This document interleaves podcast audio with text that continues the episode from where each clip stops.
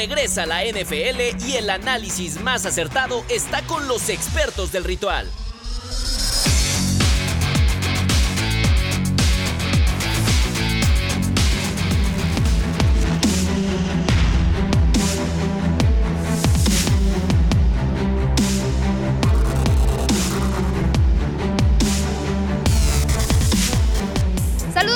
Bienvenidos a Ritual, el podcast. Lalo Ruiz, Pablo de Rubens, Gabo Martínez, Andy Sola de este lado. ¿Cómo está la mesa favorita de todos los lunes? Los A veo ver, motivados y felices a todos. Cuéntenos, No, yo no, sé. tanto, pero No cuéntenos. tanto. ¿Qué Lalo, pasa, ¿cómo muchachos? estamos? ¿Por qué Bien, ¿ustedes qué felices? Bien, muy bien, hermano. Muchas gracias por preguntar. Yo vengo sorprendido, ¿eh? Porque me encanta esta segun- segundo cuarto de la temporada, donde hay resultados que tal vez al inicio de la temporada hemos dicho, No qué locura. Denver le gana a Kansas, a Kansas City, ¿no? Un partido también en, en, eh, la Gran Manzana, un clásico que estuvo lamentable verdaderamente, ¿no? O sea, las formas de, de ganar, de perder, o sea, es un script totalmente diferente y esto me gusta. San Francisco perdió terriblemente contra ¿Qué un equipo, los pasó? Bengals, que al inicio de la temporada ni figuraban. Entonces, no sé si terriblemente porque los Oye, Bengals jugaron brutal. por eso, terriblemente. Los por la cantidad de Bengals- puntos y las formas, terribles. Cincinnati mostrando el verdadero nivel cuando tienen un coreback Claro. sano, Claro. pero que eso cómo es lo que se estaba cosas, esperando ¿no? después de esa semana de descanso. acuerdo. Y San Francisco, ay Dios mío, pero pues eso simplemente nos deja el momento para saludar a Gabriel y después Eso, hablamos. qué bonito, Gabriel Martínez. ¿Qué ¿cómo tal? estás? Bien, bien. Hoy vengo un poco modo Lalo Ruiz. Ah, ya Ay, son no, dos. no, dos ¿Quieren no, juntarse? Me quito. o sea, ¿Cómo es el modo? Ah, Un poco-. ¿cómo Un poco Ruiz? madreado, digamos. Ah, ¿vienes madreo constantemente, Lalo Ruiz? Al parecer, Das imágenes, das señales, das Ok. señales de algo. Bueno. Ok, Interesante. Se les avisará descansé cuando bien, venga no Mira, yo aquí voy a estar para Qué bueno que estás no ahí en medio. No, a ver, pero yo lo digo en el sentido que no pude descansar bien anoche y ¿No descansas, vengo un poco descan- eh, sin descanso, así que eh, bueno, pues No, eh, no sé Viene corto de comentario. no sí, me busquen, Vamos, no me llamen. andamos baile y baile con Mist. ¿Qué pasó, papá? Aquí Sí. andamos al 100, ¿no? No, ¿Qué onda? bueno, yo de ahí todavía me vine para acá, tuve programa, pero bueno. Bien, bien, Bueno, pero aquí estamos, el equipo completo, y ya lo dijo Lalo, vamos a empezar a desmenuzar los juegos pues más importantes del fin de semana, arrancando con este que decía también Pablo, que es Broncos contra Chiefs, eh, sorprenden 24 a 9 queda el marcador, venían de 16 partidos sin poderle ganar a Kansas City, este equipo no había podido ganarles durante muchísimos años, desde el 2015, Eh, tampoco vimos al mejor equipo de Kansas City, No, no, no, sinceramente. Eh, cuatro turnovers, eh, un fumble, dos intercepciones a Mahomes. Vaya, no fue un juego fácil, pero también Lalo lo mencionaba y quiero que lo desempeñe también. El tema es, los Bengals jugaron muy bien. ¿Por qué? Porque el coreback ya está sano. Y mucha gente dice que lo ve más sano que nunca. Entonces vamos a hablar de los dos resultados Vamos más a hablar escandalosos de la exactamente de, este bien. resultado escandaloso y, me y gusta. quién le ganó a quién realmente. O sea, jugó muy mal los jugaron muy mal los Chiefs o Sí. jugó mucho mejor Broncos, Lalo. Híjole. Mira, ¿cómo decirlo sin que suene mal? Porque ningún equipo que compita dentro de esta liga está pensando en perder, no importa quién seas ni el récord que lleves. La sombra del tanqueo. Eh, ¿no? es, correcto. Eh, después lo que vimos eh, eh, en esa altura de Denver, honestamente no, no, no puedo encontrarle razón de ser, porque en papel era mucho más poderoso Kansas City. Kansas City sin tantas ausencias. Unos bengalíes de Cincinnati que venían eh, de descansar, que ganan de visita, que vale el triple una victoria contra una organización como Kansas y de visita. Lo decía André, desde el 2015 no le ganaban, una racha larguísima. Y Sean Payton al final de la conferencia, justo lo que decía. Miren, ustedes podrán decir muchas cosas en los medios de comunicación, pero el único que sabe la realidad del proyecto que traemos somos el dueño y yo. Y cierto. si Pues no sí. están ustedes en esas juntas, No todo lo que ustedes están haciendo es a través del desconocimiento. Y eso aplica para todo en la vida. Entonces, fantástico la victoria de Denver, pero tampoco es como que digas, ay, Kansas Wow. City está, digo, o sea, están muy mal. Sí, no. sí, sí. De acuerdo. No, No, no, no, no, a ver, es Y- una fecha más, es una semana más, es un tema de que bien hemos hablado de cómo llegas a la, a- a la temporada de noviembre, diciembre, ahí es en donde realmente ves el nivel de los equipos. Pero a ver, ojo, temprano en el, el día domingo, Kansas City anunció que Patrick Mahomes estaba enfermo. Que tenía un problema de enfermedad, ¿no? Ah. Que no andaba al 100%. Entonces ahí se encendieron un poquito las alarmas. Decidieron no poner al coreback suplente y, y jugársela con Mahomes como quiera que hubiera estado. Esto Una también locura. me, me mermó Sí, su mal. capacidad, obviamente, durante el partido. Y no digo que por esto, porque al final No. es un cúmulo de Bueno, muchas pero cosas. eso es algo que vemos tiro en por viaje equipo. en la NFL. No están al 100% los jugadores y aún No, así juegan si son No, tan dolor si es un tema de, importantes. de- de enfermedad, si traes temperatura, manera. si no tienes al dolor de 100%, estómago que no te deja te pasa. A ver, hay unos fuera de serie como Michael Jordan que juega finales de NBA con temperatura y no hay ningún problema. Pero a ver, el resto la verdad es que sí te Sí, termina no. por mermar. Yo no digo que este haya sido el único factor, pero Mahomes no andaba al 100%. Por eso las dos intercepciones, por eso el fumble ese que, Sí, que sí, se sí, ocasiona. O sea, sí hubo errores muy claros en la ofensiva que se pueden haber evitado si tuvieras un coreback al 100%. Hasta en el sonido local pusieron a Taylor Swift. Les Ah, no, pero- en la cara pero los Taylor Chiefs. Swift no estaba, Les entonces cantaron también fue en la cara a los factor, Chiefs. Ahora, factor. ya es, es Taylor, ¿no? Pero no También. estaba, El, el no argumento estaba perfecto para hacer daño. Sí, yo creo que en este mío. partido se, se terminan combinando muchísimos factores y, y cuando se combinan tantos factores, eh, lo que pasa es una sorpresa eh, de, de resultado. En primera, yo la verdad sí le doy todo el crédito a la defensa de los Broncos que limitó a tres goles de campo a una de las mejores eh, ofensivas y, y precisamente cuando los Broncos llegaban siendo el penúltimo equipo en touchdown permitidos y el último en yardas permitidas, pero la verdad es que lo hicieron bastante bien y, y ni siquiera la ofensiva tuvo que ser eh, implacable, tuvo que ser tan importante en el ataque para, eh, para ganar. Eh, Russell Wilson no tuvo muchas yardas, pero las suficientes como para ser efectivo en los momentos justos y lanzar tres pases de touchdown. Entonces, al final de cuentas, sí creo que es una combinación de factores, pero no le voy a quitar el, el- el mérito a un equipo de Broncos que la verdad ha mejorado sobre todo en la parte de, de Russell Wilson, que el- yo lo he visto eh, mejor, no todavía es, eh, no, no es todavía el, el jugador que queremos ver Ni a lo verás. será, temporada. Ni lo verás. Quizá no nunca, lo volverá. volva- eh, nunca lo volvemos a ver, pero sí es mejor que en la semana 1 y sí es Sí. mejor que en la temporada anterior. Bendito sea, ve lo No, que le están pagando. O sea, mal. tendría que cada semana ir evolucionando. No, es lo no, natural, ¿no? cámbialo, o sea. Así como fuera- a que fuera a Pokémon, papi. Wilson. ¿Cómo Sí que evoluciona, evolucionar? Sí evoluciona. Lalo Ruiz. No, A ver, no, no, tu no, a versión ver. de hace 10 años en Azteca no es la misma que ahora. Has evolucionado, hermano. Estoy has más tarado, pero- si tú evolucionas hacia allá, está sí, bien. sí, pero es simplemente desarrollé una capacidad para que me importe un pepino el resto y yo ya entendí, porque hay un momento en la vida en que no le vas a caer bien a todos y no todo el mundo va a entender. Qué bien. Y cuando, llegas a eso, Pues ¿no? simplemente Me lo les esa vale. de Entonces, Bueno, pero tiene a ver, un punto, no lo de Russell maduró. Wilson, olvídense de la versión que vieron en Seattle, porque no tiene ninguna lesión mayúscula, ah, se ha lesionado a lo largo de su carrera, no decimos que no, Sí. pero ninguna lesión mayúscula que haya obligado a que cambiara su estilo de juego, que es por la razón principal por la que llegaba a esta organización. De lo muy poco que hemos visto de esta versión de Russell Wilson, sí hay un avance, pero repito, olvídense de la versión No, de no, Seattle, claro. porque esa, honestamente, Y Sean nunca más Payton la van a no es Pete. Carroll tampoco. Sí, no, entonces también Pete son Carroll- mentalidades lo- Lo único distintas. que digo ahorita es Pete Carroll sabía algo desde el principio Claro. y es un genio manejando el talento a la gente.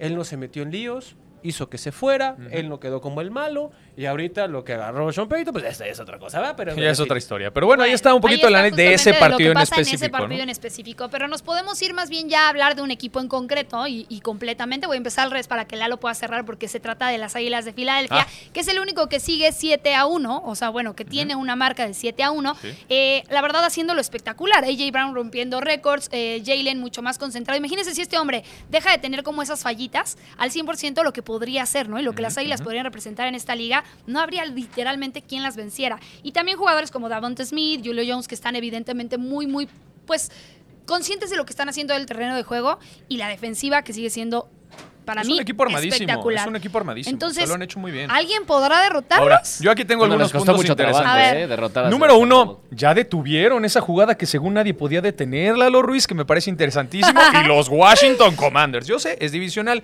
pero, ya lo tuvieron vale. callando las bocas del head coach que la semana pasada andaba muy altanero. Nadie nos puede. pues, si todos pudieran, todos lo harían, ¿no? Pero bueno, esa es una.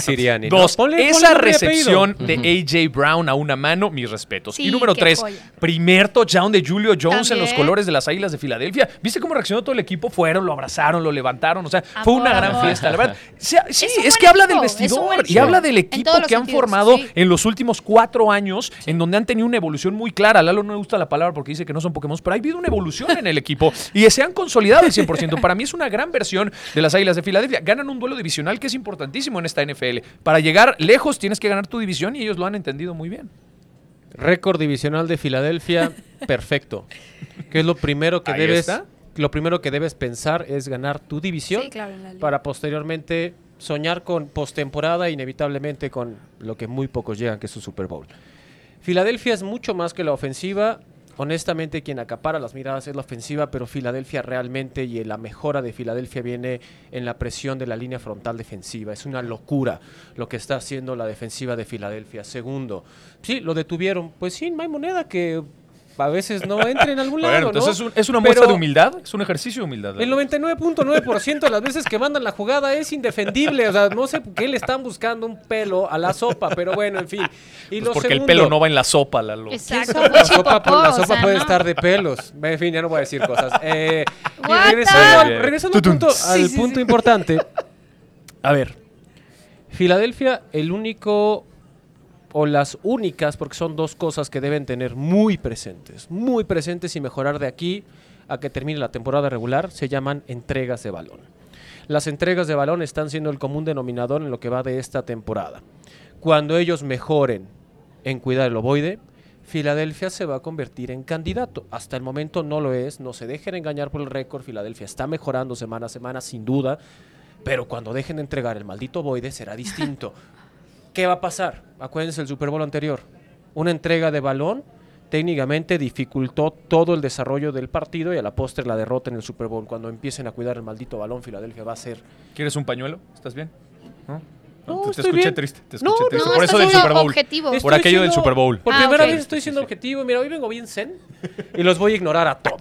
Sigan. Me encanta, eso es estar zen. Gabo, Bueno, em, yo vi muy bien a Washington. La verdad me gustó mucho lo que, lo que vi de Sam Howell. Venía de un El partido. pasado logra- tuvieron que irse a tiempo extra. Sí, sí, sí. sí. Eh, y, ve- y venía de un partido de, de sufrir seis capturas ante un, y, y se enfrentaba a un equipo que presiona muy bien al mariscal de campo, que es Filadelfia.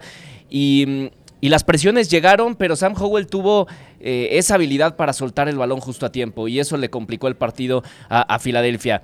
Eh, del otro lado, yo ve- vengo algunas semanas diciendo que, que AJ Brown es hoy el hombre más importante en la ofensiva de Filadelfia. ¿Por qué? O sea, evidentemente el mariscal de campo es, es la base de toda la ofensiva, pero AJ Brown está mm, eh, creando esas oportunidades también para que lance el mariscal de campo y ahora con la llegada de Julio Jones, pues es un target más, es un distractor más y claro que, que también va a ayudar a Jalen Hurts a tener más opciones en el ataque. Entonces, eh, le costó trabajo el partido, termina muy apretado, jugó muy bien Washington, lo de Sam Howell a mí me... me me pareció muy bueno. Y, Sí, y lo al final y al, muy y al bien. final Filadelfia gana porque es un es equipo eh, que, que es competente en todos los partidos, a pesar de que algunas cosas no le salgan bien. Y eso es lo importante de este equipo, que que, ganas es- los partidos a pesar de que tienes eh, algunos ¿Qué es lo que platicamos cada semana? Howell es el coreback más capturado de toda la NFL. Y es lo que han Eso trabajado durante a la semana. a mí no me acaba Ese es el tema. Y cosas, quitarle pero- eso a es que Cincinnati era un gran reto, ¿eh? Pero bueno, apretando detalles, creemos, y creo que es un general, que Filadelfia podría ser buen candidato al Super Bowl, No, no, pero de- de la que Conferencia Nacional es de los favoritos, queda sin en el duda, tema sin duda. de lo que decía Lalo de cuidar mucho más el balón. Eh, los que ya dejaron de ser candidatos un poco son los 49ers. Ah, O sea, caray. es, no, no, no. es- es una descabellada idea. Bueno, o sea, no. habría que A ver, ponerle en la mesa. Venían porque- de un 5-0. Exacto. Y pierden tres semanas Eso es consecutivas. lo que quería platicar. De cómo los vimos al principio, que todo mundo decíamos que era una maravilla, se vienen tres juegos abajo, que se le han complicado por varias razones. Yo creo que Purdy, sinceramente, está. eh, se está exigiendo un nivel que tal vez no tiene. No sé, habrá que ponerlo en la mesa. Por eso se los estoy dando como tema de conversación. Eh, aparte, no lo vemos a lo mejor tan sustancioso, pero después ves sus números y te saca un poco de onda y te confunde porque de 22 pases tiene 30, y- eh, de 31 pases tiene 22 concretados, tampoco es una marca tan Tampoco negativa. está. Entonces, ¿qué está pasando? O sea, la realidad de lo que quiero poner en la mesa es, ¿qué está pasando? ¿Se vuelve eh, no candidato? ¿Perdió flujo? ¿Perdió no, no, talento? yo creo que no hay que escandalizar, como ¿Qué hay bien dice? Lalo, y, y la verdad es que concuerdo completamente con él. Me parece que hay dos factores muy importantes hoy por hoy en el equipo de San Francisco. Número uno, la defensiva anda jugando terrible. No, real. No puede ser que un equipo enfrente como los Bengals te Sí. haga más de 130 yardas por tierra y más de 280 yardas por aire. Perdóname, pero la Sí, defensiva está jugando a un muy bajo nivel y tendría que mejorar mucho. Tiene que calzarse, tiene que empezar a buscar estos espacios, estos errores que han cometido a lo largo de estas tres semanas, porque tienen que tener mucho mayor protagonismo, número uno. Y número dos, le están cargando demasiado la mano a Brock Purdy. Demasiado. Me parece, y aquí lo hemos dicho, es un jugador de sistema, es un coreback que está hecho a la forma y a la manera de Kyle Shanahan. Si lo sacas un poco de esta situación, empieza a tener problemas. La semana pasada, eh, o hace dos semanas, fue el tema de la conmoción cerebral, ¿no? Ahora, en el- prácticamente en el último partido de esta semana, también lo golpearon, su cabeza azotó en el emparrillado y siguió jugando todavía una serie no más. Entonces, habría que checar también a Purdy porque ya son dos semanas consecutivas. Ya sabemos lo que le pasó a Tua Tongo Bailoa la temporada pasada. Hay que poner mucho, a- mucho enfoque en esta situación. Pero para mí, estos son los factores más grandes. Habrá otras circunstancias. Pero para mí, son estas dos eh, las grandes losas que ha tenido sea, que cargar San. Francisco en las últimas semanas. Sí. Sí. ¿Qué voy yo? ¿Qué opinan, no? ¿Qué Ah. opinan ustedes? ¿Están de acuerdo o no están de acuerdo? Si sí, quieren, ¿no? sí, Sí, tú, este, no, es que estaba viendo para allá, entonces no te estaba viendo. Ah, no me estabas escuchando, hermano. Te estaba escuchando, Ah, pero no te estaba perfecto. viendo. Entonces, ¿qué opinas de lo que Este, a ver, comparto una y otra la pongo sobre la mesa. ¿Cuál ha sido la gran diferencia en las últimas derrotas de San Francisco? Si ustedes han visto los partidos, las entregas de balones que antes no tenían, Mm.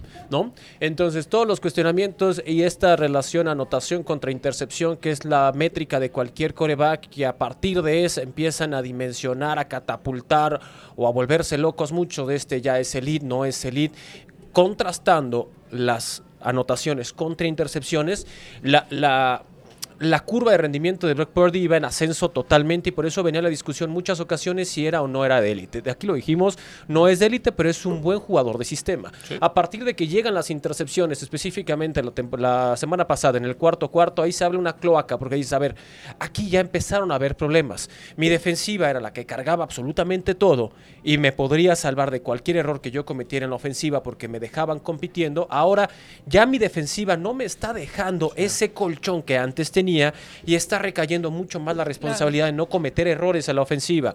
Hubo una intercepción ayer que honestamente fue peor que la de la semana pasada en el cuarto cuarto. Un pase flotado que durante un segundo dije, este es Dak Prescott, ¿qué le está pasando? Ay, Ese- eso es lo que Se hacía normalmente, es lo que disfrazó. hacía normalmente Es Dak Halloween, Prescott, es Halloween. ¿no? Eh, eh, que Oye, decías, pues ¿cómo, no da cómo es esto? ¿Qué, qué está pasando? Y del otro lado también tener ese punto pendiente, porque yo no le compro a San Francisco bajo ninguna circunstancia que en tres días pudiera salir del protocolo de conmoción Block Purdy. No, Honestamente, no, no soy médico, pero supongamos que lo fuera. No hay forma.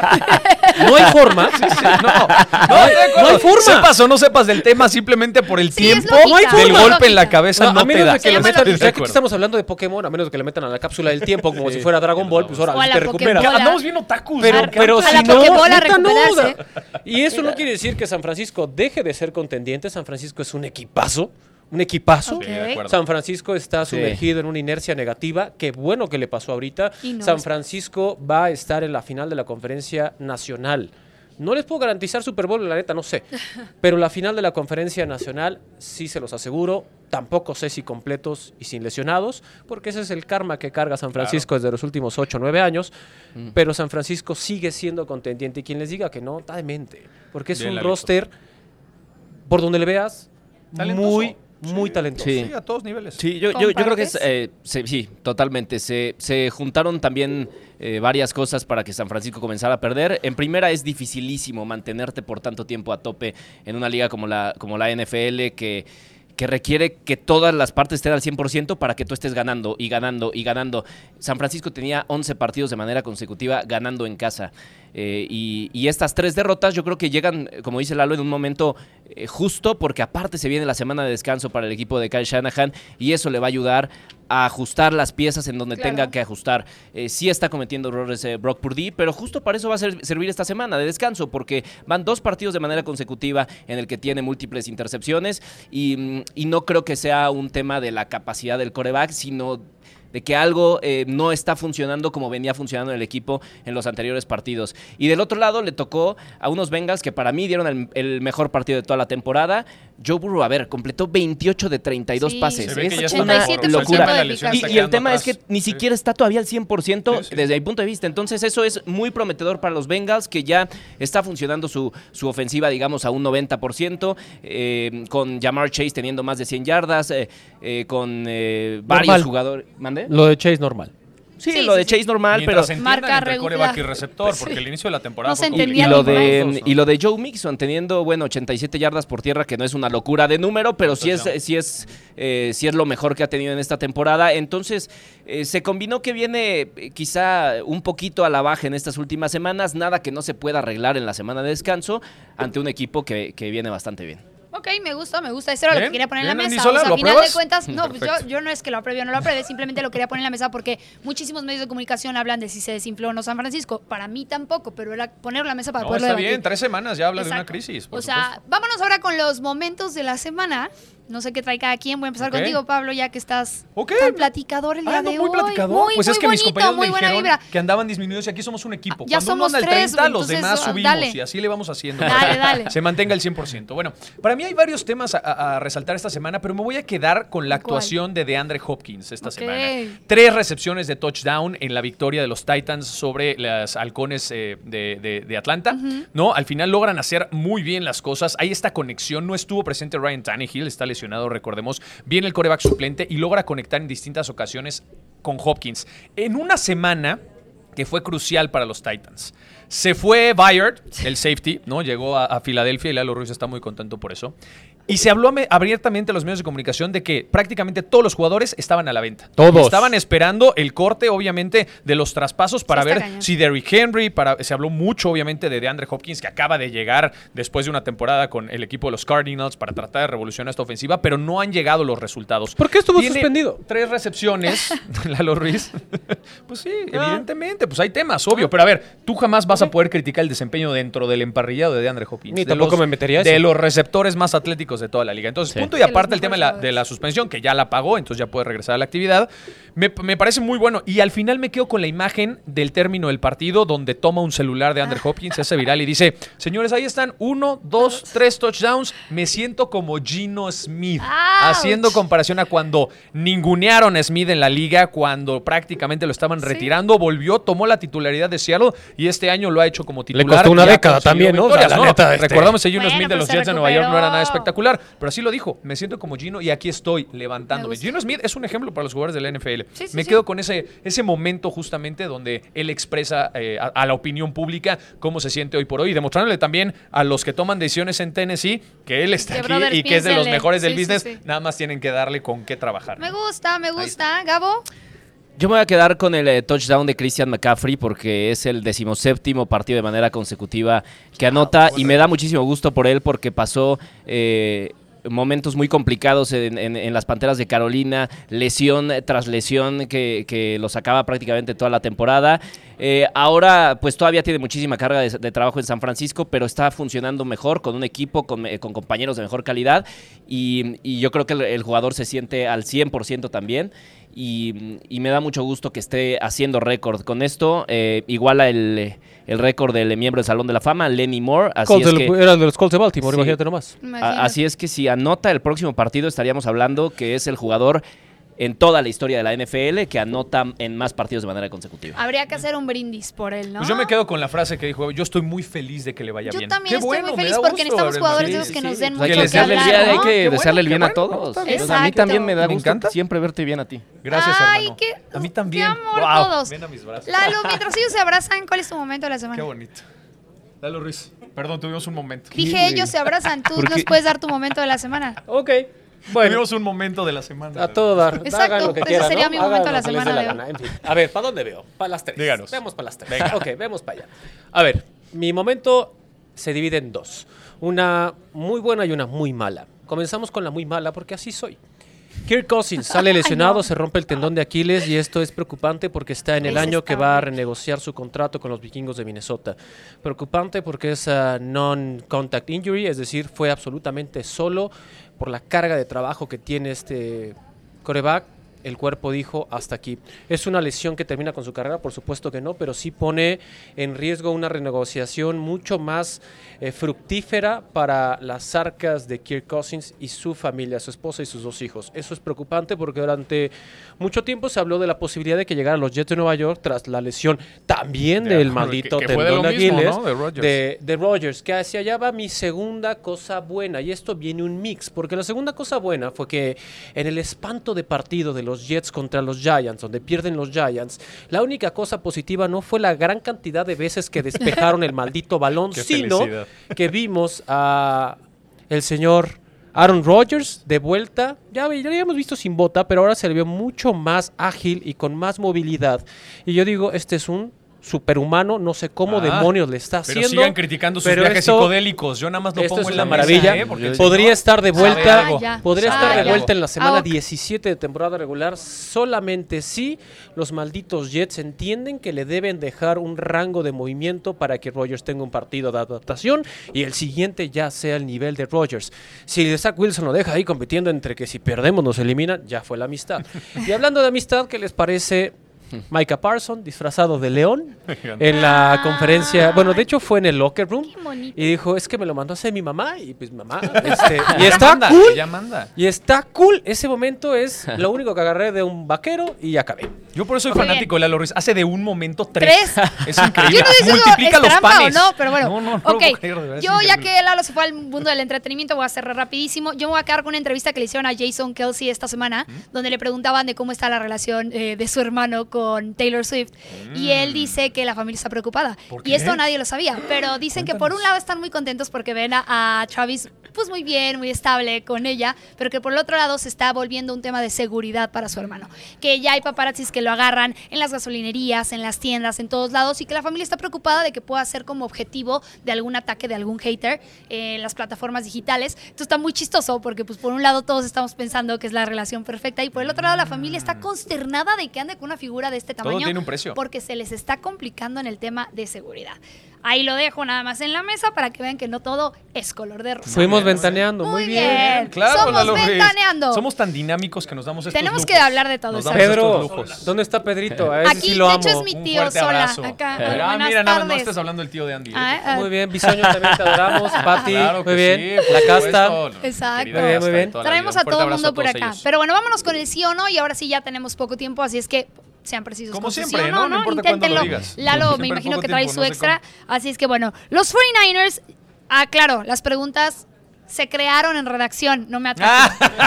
Se está Los lavando 49 las no, manos, es que no manchen, por más que las quiero arreglar, no lo voy a lograr.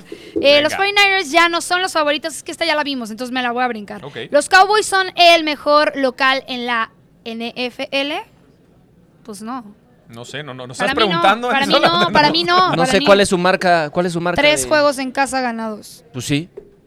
Sí. ¿Los mejores en casa? Yo no, O yo sea, digo que no. Está diciendo que el estadio de Dallas Sí, por es el tres más juegos no me parece- Ah, no, no, esa es otra pregunta. No, no, No, no, es, es, que eso. lo incluye. ¿Son los o sea, mejores locales? ¿Son los mejores locales? Pues sí, significa que el o estadio sea, es el más te, te complicado, generan ¿no? mucho conflicto en ca- No, o sea, entonces en no casa, creo que yo sea, tampoco no. creo que sea el estadio más complicado para. agarras. No tengo las estadísticas perfectas, pero no me parece o sea, esta temporada llevan tres partidos ganados en casa.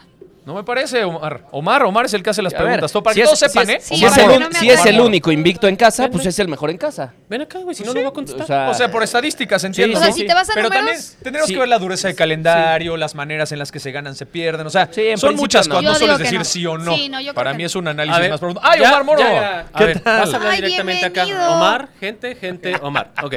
Producción, a ver, ya que tú haces redacción. las preguntas y continuamente te están crucificando, que tú eres el que hace Pero si tú eres el primero, Ruiz. No, yo, yo no las hice, nada más voy a leer. Entonces, como Pero tú, tú las eres el primero en crucificarlo. Pues hazlas.